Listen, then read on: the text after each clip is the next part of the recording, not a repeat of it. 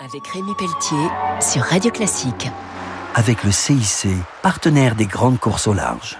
Bonjour et bienvenue pour Grand Large sur Radio Classique. Ce week-end, nous sommes à nouveau au Yacht Club de France, qui fut présidé par le commandant Jean-Baptiste Charcot de 1913 jusqu'au naufrage du Pourquoi pas en 1936.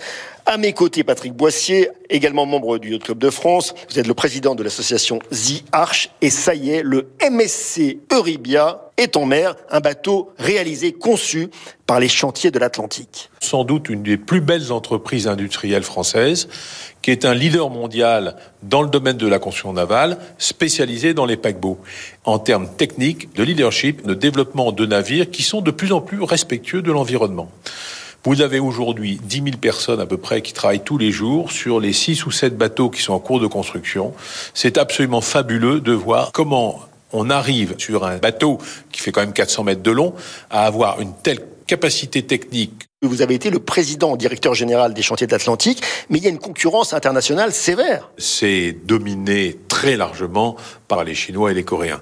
Mais les Européens ont gardé une spécificité dans les navires à forte valeur ajoutée, en particulier dans les paquebots, dans la construction militaire. Et les chantiers de l'Atlantique participent également aux énergies marines renouvelables qu'on appelle les EMR. Il y a l'éolien, mais il y a aussi l'hydrolien, c'est-à-dire l'énergie des courants de marée. Il y a l'énergie des vagues. Il y a l'énergie thermique des mers. Alors vous avez également dirigé Naval Group, donc c'est le naval de défense. Il y a un savoir-faire maritime français reconnu dans le monde entier. Pour ce qui est des navires complexes, ces navires à valeur ajoutée, on a en France une position euh, de leader. Et en conclusion, les enjeux maritimes du XXIe siècle sont colossaux pour la planète. La ressource halieutique et tous les produits de la mer, pour la santé.